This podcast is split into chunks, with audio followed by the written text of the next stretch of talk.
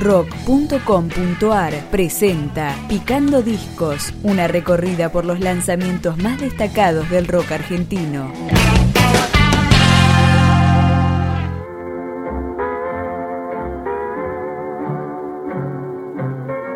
Amor en la Isla es el anagrama y nombre del mutado proyecto solista de Sol Marianela, que editó un EP en 2015 y un año después lanzó su primer larga duración.